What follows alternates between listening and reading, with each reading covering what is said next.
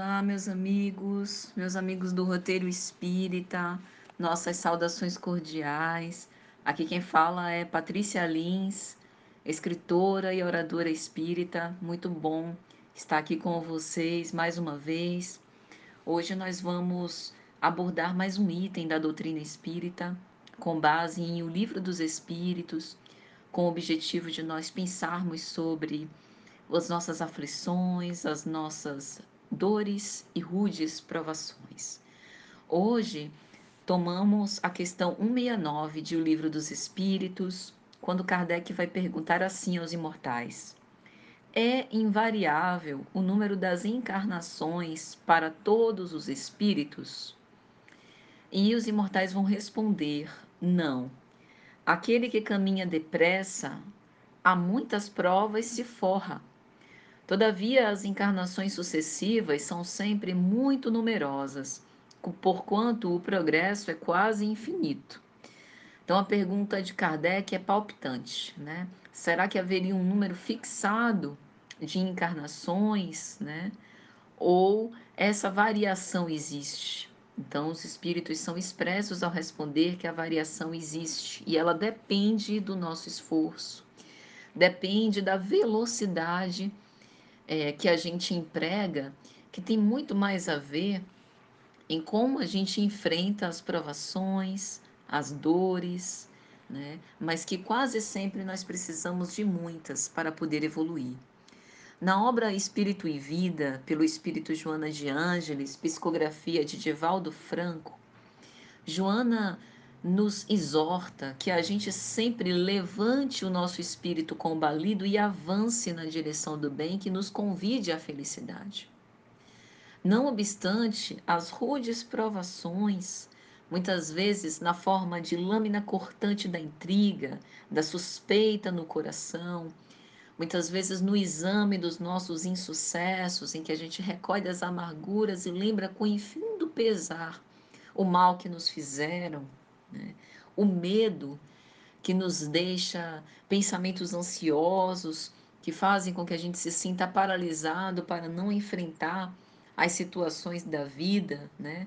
O arrependimento pelo que a gente não fez, né? Pelo que a gente deixou de fazer e também pelo que a gente fez e teve um resultado ruim, a censura tanto no julgamento dos outros como a autocensura, não nos achando merecedores das dádivas que nos chegam, achando que a gente não tem mais tempo para poder enfrentar as situações em timoratos com coragem, com perseverança.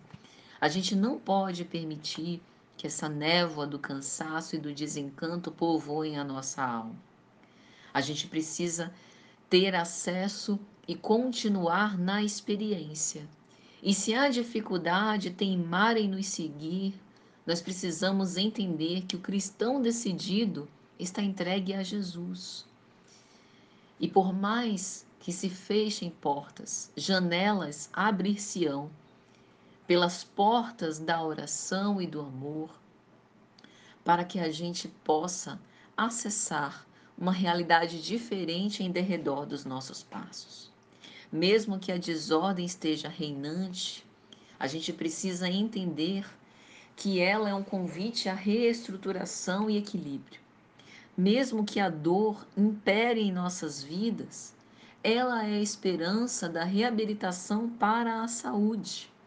O mal que remonta em toda parte é a ignorância do bem e exige o nosso esforço para que a gente haja de uma forma cada vez mais atuante e vigorosa, ajudando e confiando sem temor nem cansaço até o fim.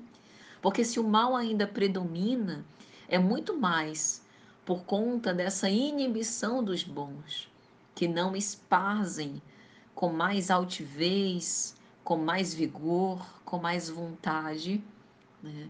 essa representação da fraternidade pura, do bem de instinto, da abnegação e do sacrifício de si mesmos. Portanto, meus amigos, nós não devemos nos deixar nos abater.